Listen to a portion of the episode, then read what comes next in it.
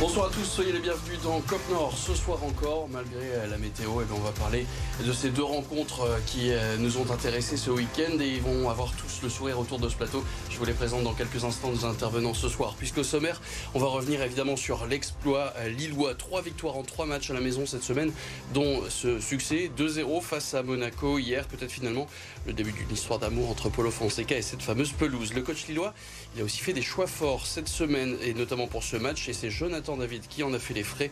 Le buteur canadien en difficulté ces dernières semaines a débuté la rencontre sur le banc. Euh, alors comment l'aider à retrouver la confiance? C'est notre débat ce soir. Et puis Lens va de mieux en mieux. Les 100 se sont imposés 4-0 face à Nantes. Succès offensif qui est aussi la preuve que l'arrière-garde artésienne a pu se remettre en ordre de marche. Ce soir, donc, je vous avais promis la présentation de nos intervenants. Ce soir, notre habitué, pour pas dire l'ancien de l'équipe. Bonsoir François Stock. Bonsoir. Il y a de nouveau à tes côtés Cédric Van Goten, agent FIFA. Bonsoir, bienvenue. Bonsoir. Et puis face à nous, euh, face à vous plutôt, supporter Lensois ce soir, Tony Méreux. Bonsoir. Bonsoir. Il va falloir que tu fasses fort apparemment, il y a deux grandes gueules face à toi, il va falloir. Mais je pense, je pense que tu vas pouvoir t'en sortir sans problème. Et si vous voulez, bah, par exemple, occuper bon pour ce soir, occuper la place à côté de Tony, ça va être un peu juste. Mais peut-être la semaine prochaine, et eh bien, vous pouvez eh bien, nous envoyer des petits messages via les réseaux sociaux avec le hashtag CopNord.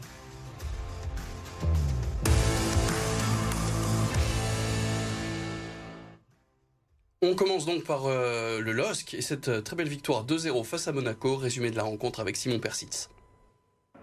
Le gros coup du week-end pour le LOSC opposé à Monaco, leader de Ligue 1 avant cette journée. Les Dogs se sont imposés 2-0 grâce à des réalisations signées Cavallero et Diakité. Troisième succès de rang et sixième match consécutif sans défaite, toute compétition confondue pour des Lillois désormais quatrième à deux points du podium. Un coup d'œil d'abord sur les statistiques de cette rencontre. La deuxième fois cette saison que Lille n'a pas la possession du, ballon. C'est la même, donc la deuxième fois de, suite. Pour être précis, contre Monaco, les Dogs ont eu le ballon 41% du temps. Ils ont aussi été plus réalistes offensivement. 7 tirs, 5 cadrés, 2 buts contre 16 tentatives, dont 6 cadrés pour les adversaires du week-end. Est-ce que c'est ça le, le Lille nouveau cette année, ou du moins sur cette saison? Un Lille qui n'a pas le ballon, mais qui est plus réaliste face au but est-ce qu'il y a du changement? Est-ce que vous avez vu du changement dans le jeu euh, il, y Il y a un vrai changement annoncé d'ailleurs par Paulo Fonseca hein, qui, disait compte tenu de l'état de la pelouse, euh, c'était difficile de maintenir son jeu, son jeu de passe, son jeu de possession qui était parfois un peu stérile et que de ce fait il devait effectivement passer à d'autres solutions. Donc il a un peu changé le profil de l'équipe et ils sont passés sur un jeu beaucoup plus euh, en vertical, avec beaucoup plus de verticalité et avec des joueurs qui, qui gagnent en efficacité efficacité, ça, se traduit par finalement trois victoires en, une semaine. François, ton joueur marquant lors de cette rencontre? Monsieur Patate, c'est-à-dire. Euh, Monsieur Patate. Monsieur, Monsieur bien sûr, bien sûr, Monsieur Patate, allons-y. Oui, bah, oui, quand même. On, a comparé finalement la pelouse de Pierre Mauroy à un champ de patates, donc euh, infesté de plein de Monsieur Patate, et finalement on se rend compte que on croyait que ça allait être un handicap, et finalement ça a obligé Paulo Fonseca à revoir ses plans, et ça permet finalement de voir du spectacle. Le changement tactique de Paulo Fonseca pour toi, c'est lié à la pelouse? En partie. Il y a aussi l'arrivée de certains joueurs, on y reviendra peut-être tout à l'heure. Ah, évidemment qu'on va en parler, je pense que tu penses à Nabil Bentaleb. Cédric Non, Paulo Fonseca fait sa mue, je pense, après le match de Rennes. Ouais. Puisqu'on se disait après Rennes qu'on vivrait la même saison que la saison dernière, avec un Lille qui joue bien, qui mène souvent et qui se fait rattraper quasiment à chaque fois. Là, depuis Rennes, cette saison, ça s'est plus passé. Pourtant, hier, Monaco, euh, qui était premier avant le, match, qui a la meilleure, qui, meilleure attaque du championnat, euh, qui jouait bien. Ils sont pas passés à travers leur match. C'est pas Monaco qui a déjoué, c'est Lille qui a su euh, imposer euh, quelque chose avec une défense qu'on n'attendait pas en début de saison. Mmh. Hein, parce qu'on se disait qu'en attendant le retour de Diallo, euh, il y aurait au moins une Titi quand il serait rétabli. Il est rétabli, il joue pas. Non, non, euh, Lille fait sa mue et euh, ça lui réussit mieux en, ce moment que la saison dernière ou en début de saison. C'est qui ton joueur marquant, toi, pour toi, côté Loski Alors, si j'étais mauvaise langue, j'irais à Ralson parce qu'il n'était pas là. Mais je vais dire Zegrova, je vais rester en positif. Zegrova, mais à la limite, pas seulement, pas seulement pour le match hier, pour l'ensemble de sa semaine parce qu'il fait une très très bonne rentrée en milieu de semaine en Coupe d'Europe et euh, il apporte l'étincelle. Gros match offensif et gros match défensif de Zegrova. Tony bah, Moi je dirais Zegrova aussi, encore euh, deux passes D encore. Hein. Mm. Et tous les matchs bizarrement c'est Zegrova qui sort à chaque fois. Donc euh, pour moi c'est le joueur, en tout cas le, meilleur joueur depuis le début de saison pour. Au moins sur cette semaine euh, pour Lille, effectivement assez décisif. T'en as parlé rapidement, euh, Cédric. Lille qui euh, a géré son match, a, sait maintenant gérer les matchs parce que c'est vrai, on pense par exemple du match contre Rennes, hein, les deux buts encaissés dans les 20 dernières minutes. Là, il y a plus de, sérénité chez ces Lillois? C'est même plus que de la maîtrise qu'ils n'avaient pas auparavant, puisque auparavant, ils pouvaient faire semblant de maîtriser, mais en prenant quand même un but. Là, de nouveau, je vais faire un anglicisme, un clean sheet. Cinquième clean sheet. Hein, voilà, et là, on commence à les enchaîner, et c'est là où on voit la transformation de l'équipe par rapport au début de saison.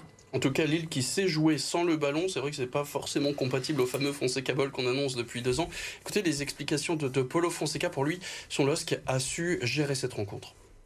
Je pense que, que, que nous avons contrôlé, avons pas dominé mais contrôler, nous, avons contrôlé le, match. Parfois, euh, nous contrôlons le match avec le ballon et parfois, nous contrôlons sans ballon. Et aujourd'hui, on pose un ballon. En ce moment, nous, trouvons des situations pour améliorer notre, notre jeu, pour euh, transformer le notre, le notre jeu, transformer le notre jeu parce que les autres équipes euh, viennent ici pour, pour défendre. Euh, nous devons progresser, nous devons comprendre Merci au fameux Monsieur Patate. Donc, euh, comme disait François tout à l'heure, juste euh, si on peut regarder le, portrait de ces deux mi-temps. Il y a une première mi-temps où effectivement les Lillois font plutôt jeu égal hein, avec euh, avec les monégasques, 6 tirs des deux côtés, 49% de possession côté Lillois. Et si on regarde les statistiques de cette deuxième mi-temps, on voit que Lille n'a le ballon qu'un tiers de ces 45 minutes. Lille n'a tiré qu'une seule fois et pas cadré. Et Monaco tente 10 fois sa chance. C'est donc là plus ou moins la, fameuse gestion. Qu'est-ce qu'il a pu injecter l'Apollo Fonseca? C'est qu'il a su trouver son 11 type ou au moins sa base défensive?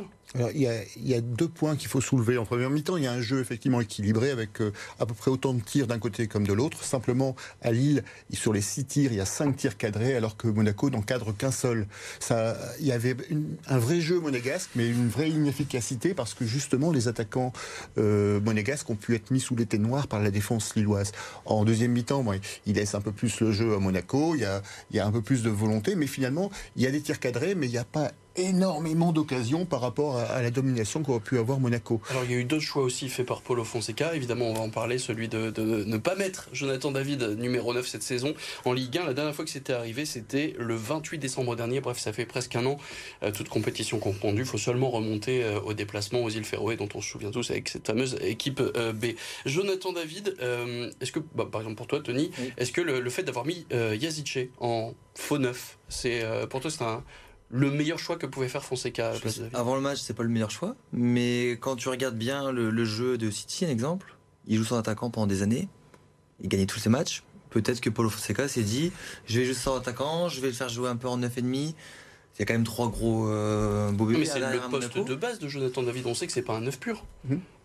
Ouais, mais sur ce match-là, je pense qu'il est, euh, il s'est dit, je pense qu'on va essayer de, faire rentrer un joueur en plus au milieu de terrain avec trois beaux bébés derrière. Je pense qu'il se dit, euh, on essaye peut-être autre chose et puis il y, a, pris un, un pari et ça a payé. un pari payant, donc justifié par Paulo Fonseca à la fin de cette rencontre. Écoutez une option stratégique. Et je pense que euh, Youssouf a fait un, grand, grand match. Il a travaillé beaucoup défensivement. Il a, euh, avec le ballon, des situations de, qualité.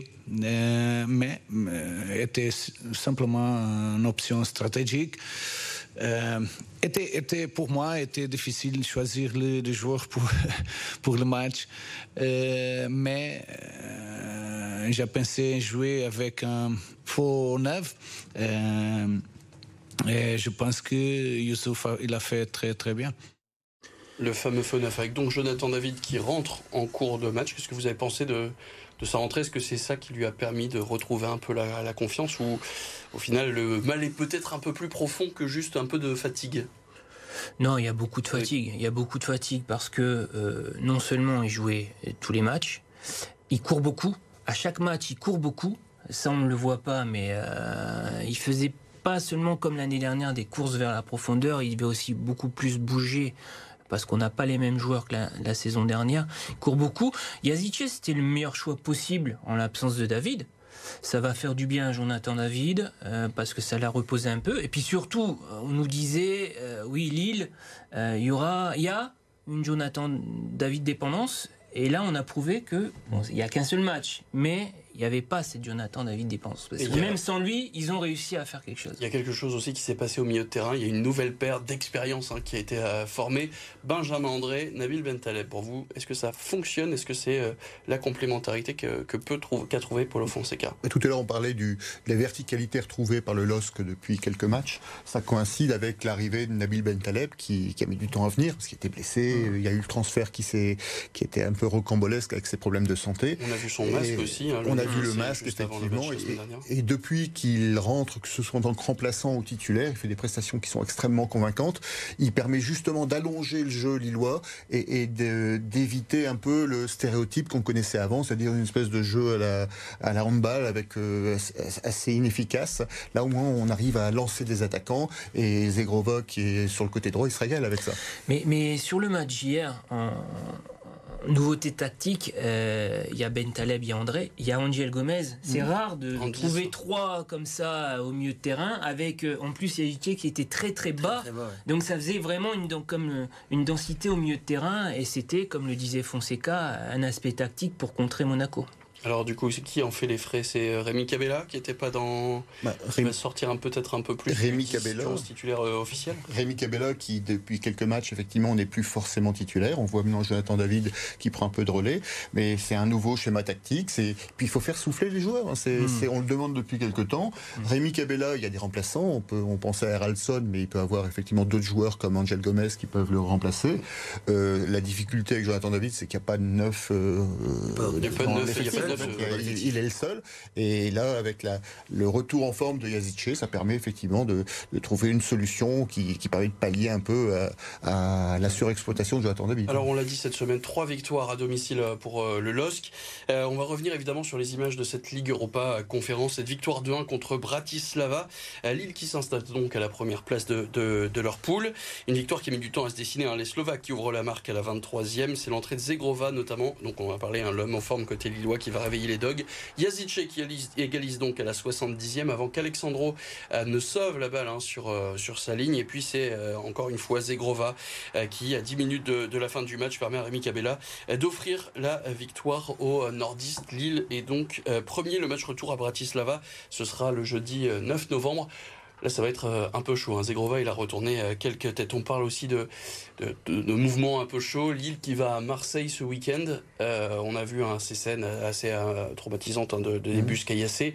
Euh, Fabio Grosso qui a donc 30 jours d'ITT pour l'entraîneur lyonnais. Les Lillois sont à Marseille. Des supporters qui ont prévu, pour l'instant c'est toujours maintenu, ce déplacement à Marseille, notamment le bus des Dogs Pompons avec qui on a pu échanger cette semaine.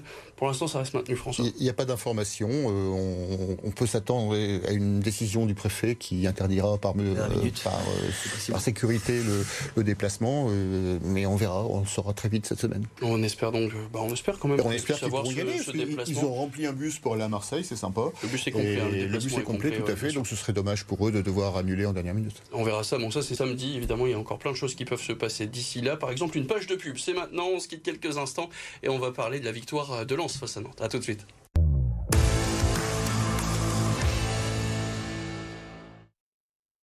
On est de retour dans votre émission Cop Nord. On va maintenant revenir sur la victoire de Lens face à Nantes 4 à 0. Résumé de la rencontre avec Julien Taxis. La victoire avec la manière, Lens a obtenu samedi face à Nantes son plus large succès cette saison. Pourtant bousculé pendant une petite demi-heure, les Lensois ont fait la différence sur penalty grâce à un doublé dans cet exercice de Florian Sotoka. Sotoka également passeur décisif pour Facundo Medina, l'Argentin, auteur de son premier but cette saison. La soirée parfaite avec en prime le premier but en Ligue 1 pour Nel El Ainaoui, rentré en cours de match. 4-0, score final pour Lens qui est invaincu depuis désormais 8 matchs, toutes compétitions confondues, depuis le 16 septembre, très précisément. Alors c'était surtout une rencontre en deux temps hein, qu'on voit aussi euh, dans les statistiques. Une possession assez équilibrée, 53% pour euh, les Lensois, 11 tirs pour les deux équipes. Mais c'est face au but que les 100 et or ont été beaucoup plus précis. 7 tirs cadrés, dont, deux buts, dont 4 buts, pardon, contre une seule frappe cadrée pour les Canaries. Euh, Tony, ton joueur marquant de cette rencontre? Medina. Medina, Cédric Sotoka. Sotoka. Moi, je dirais Sotoka aussi. Sotoka aussi, on privilégie l'attaque, mais donc parole à la défense. Medina, qui a été pour toi régné sur l'arrière-garde Il règne sur la défense, il est très très solide. Euh, c'est un joueur qui arrive aussi à aller vers l'avant et créer quelque chose, des espaces, créer un surnombre. Et puis euh, la mentalité de guerrier est toujours à fond, à 2000%. Et ça, c'est pour les supporters, c'est exceptionnel de le voir toujours euh, monstrueux. Donc, euh, Medina, son but en plus. Évidemment, premier but de la saison pour, pour l'Argentin, Facundo Medina, qui a été aussi plébiscité par 58% des, des, votants hein, sur nos réseaux sociaux. Et donc effectivement, Facundo Medina, un mot aussi de Florian Sotoka, qui devient donc le meilleur buteur de l'histoire du Racing Club de Lens au 21e siècle, avec donc 32 buts depuis son arrivée. C'est quoi C'est l'omniprésence que vous saluez ce soir C'est l'activité, c'est le don de soi, c'est le don pour l'équipe parce qu'il ne rechigne pas sur les efforts. Euh, il fait pas comme certains en première mi-temps qui restent dans leur zone et qui sortent pas de la zone de confort. Non, non, grosse activité. Mais sur l'ensemble de la semaine, c'est aussi pour ça que je plébiscite. Pour le coup, le pressing nantais a pourtant beaucoup fait de mal hein, au, au, Il nous a fait énormément de mal en première mi-temps. On était accablés sur notre défense. Est-ce qu'il y a un joueur pour toi qui représente un peu ces difficultés? Je pense par exemple au milieu de terrain. Bah, il y a Diouf, hein. Diouf qui est, euh, il, sait pas où il joue. Il est à droite, il est à gauche, il est hmm. derrière, il est devant. Il perd des ballons qu'il perdait pas au début de saison. Je pense qu'il y a des Non, si, il y, a Diouf, forcément, mais j'ai l'impression que tout le monde lui tombe un peu dessus parce qu'on en entendait monts et merveilles et il faut lui laisser du temps. il n'y a pas que lui. Abdul Samet fait pas sa saison de l'année dernière. La, coordination entre eux deux et les latéraux, euh, samedi en première mi-temps, c'était une catastrophe. Ils prenaient des vagues derrière le dos de chacun. C'était, c'était, ils s'en tirent bien en première mi-temps. C'est le, le, le, niveau de réussite comme ça mener 1-0 à la mi-temps en, en, ayant vu la physionomie. Avec une pluie, machin, grêle. Le début Mais après, il y a, y a, je te mets Diouf parce qu'il est quand même en dedans depuis le début de saison. Après, tu as aussi bah, Thomasson qui est en dedans, techniquement, qui rate des choses qu'il ne rate pas euh, d'habitude. Tu as Sotoka qui est un peu moins bien aussi, même s'il fait les efforts, il, il, c'est un combattant, hein, c'est un guerrier, il va aller, il sera pas bon, mais tu sais qu'il va se battre. Par contre, après, sur euh, défensivement, on est très solide, donc ce qui nous permet de mm. revenir aussi avec le 1-0 à la mi-temps. Alors là, cette défense, justement, on va en parler à quelques instants. Euh, la défense qui fait son grand retour, hein, c'était le point fort de Lens mm. l'année dernière.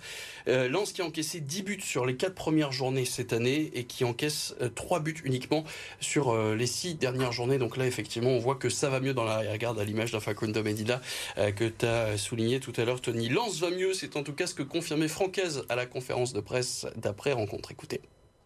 C'est 8 matchs. Moi, je, parce qu'il y, a cette victoire 4-0, mais les 8 derniers matchs, euh, Ligue des Champions compris, The, euh, c'est 4 victoires, 4 nuls. Donc c'est avec, avec 3 matchs de Ligue des Champions dedans. Donc, euh, et on aurait peut-être pu faire un peu mieux, même d'ailleurs. Donc voilà, ça veut dire que il n'y a évidemment rien d'acquis, mais on a retrouvé depuis, depuis un moment, et, le, match de ce soir le, le prouve aussi euh, des, choses euh, qui nous ressemblent plus euh, à tous les niveaux. Alors qu'est-ce qui a changé? Il y a peut-être une explication qu'avait Adrien Thomasson, il était l'invité de Prime Vidéo hier soir. Et pour lui, eh ben malheureusement, je le cite, hein, les joueurs étaient peut-être un peu trop dans la saison dernière, ils pensaient que les choses allaient fonctionner de nouveau juste par le fait de retourner sur le terrain. On a abordé le match en se disant que ça allait être un peu trop facile sur certains matchs. À Brest, on mène 2-0 au bout de 40 minutes, on dit que ça va être comme la saison d'avant, on a eu un dur retour à la, réalité, on a pris un coup derrière la tête euh, ce jour-là. Donc on l'a dit, en Francaise, 8 matchs euh, sans défaite, toute compétition euh, confondus, parce que Lens, donc, euh, un peu à l'image du match qu'on a vu euh, contre Nantes, le, pour le PSV, c'était là aussi un pressing très haut qui a pas mal gêné les, les joueurs lensois. Et Andy Diouf, pourtant, n'était pas titulaire. On l'a vu, hein, donc ce match, ce match où tu étais. Oui, hein, on va parler aussi de, donc de, cette, de ce match nul un partout. Super parcours pour le coup du, du Racing Club de Lens en Ligue des Champions. C'est deux nuls, une victoire, donc c'est exceptionnel. Euh, on aurait tous euh, mis une pièce au début de saison sur, sur le Racing. Après, sur ce match, effectivement, en première mi-temps, on est accablé pareil. Mais PSV, t'as pas la même, la même équipe que, que l'FC Nantes. Et, euh, et puis, techniquement, je trouve que depuis 2-3 matchs, on est très très faible techniquement. On rate des choses qu'on ratait pas au début de saison.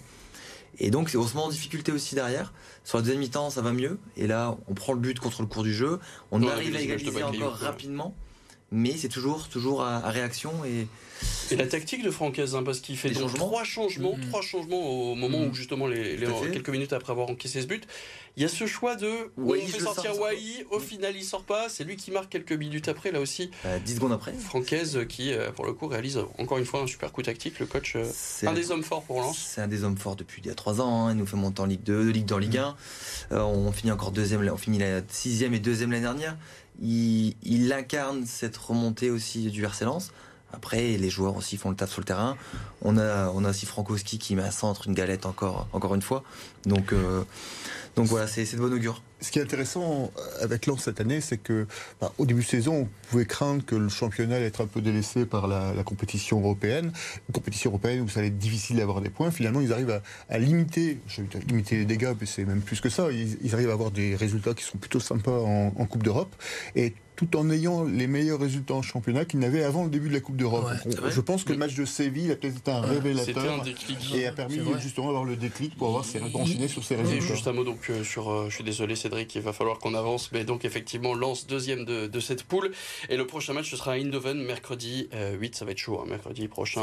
on avait vu ces quelques affrontements dans Eindhoven, donc évidemment supporters soit faites bien gaffe à vous si vous faites le, le déplacement. Direction les Pays-Bas, un mot du classement, Lille 4 revient à 2 points de Monaco et à 4 points du leader Nice. De son côté, Lens est dixième avec 12 points au programme de la 11e journée.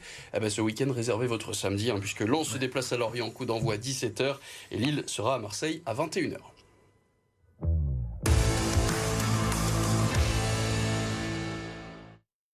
Et le reste de l'actualité sportive de la région vous est présenté par Arthur Jean ce soir. Pas de miracle pour le BCM sur le parquet du leader Monaco. Les Gravelinois ont pourtant fait illusion au moins dans le premier quart-temps en menant de 7 points.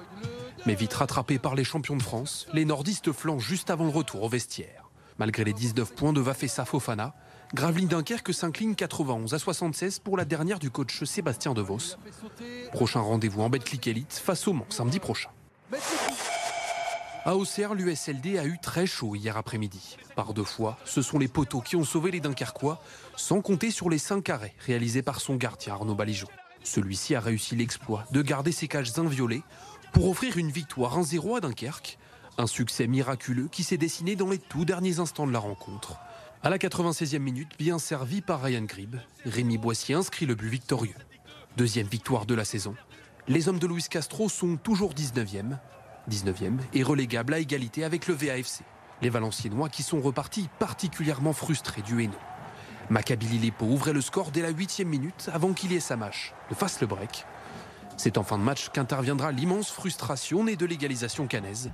Le bilan relance le stade Malherbe à la 7 minute, avant qu'Ali Abdi n'arrache le 2 buts à 2.